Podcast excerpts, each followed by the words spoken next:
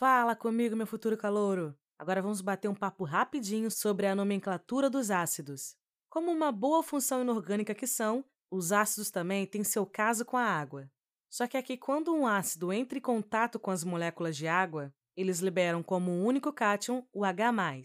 Neste caso, o estudo funciona de formas semelhantes a bases. Também há uma nomenclatura e uma classificação específica para cada ácido. Existem três quesitos para categorizar esses compostos. Por exemplo, caso haja a presença de um oxigênio, estamos tratando de um oxiácido. Se não, encontramos um hidrácido.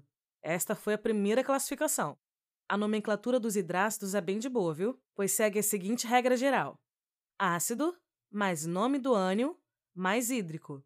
Por exemplo, o HC é um hidrácido e seu ânion é o cloreto. Assim, substitui-se a terminação eto por hídrico, e seu nome é ácido clorídrico. No caso dos oxiácidos, eles seguem outra regra: ácido mais nome do ânion mais ico. Por exemplo, nitrogênio forma com oxigênio o ânion nitrato, NO3-. Logo, ao ligar-se ao hidrogênio, forma-se o ácido HNO3. Esse ácido é chamado, portanto, de ácido nítrico, pois a terminação ato foi trocada por ico.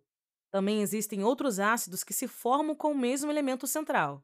Assim, futuro calouro, para a gente dar o um nome para eles, nós nos baseamos nos ácidos padrões mencionados acima e na quantidade de oxigênio, seguindo a seguinte regra: mais um oxigênio é ácido, mais per, mais nome do ânion, mais ico menos um oxigênio é ácido, mais nome do ânion, mais oso. Menos dois oxigênios é ácido, mais hipo, mais nome do ânion, mais oso. Por exemplo, o HCiO4, que tem quatro átomos de oxigênio e fica ácido perclórico. Beleza, futuro calouro? Meio chato, mas até que esse episódio não foi tão extenso assim. Estuda, hein? Até a próxima e beijo, tchau!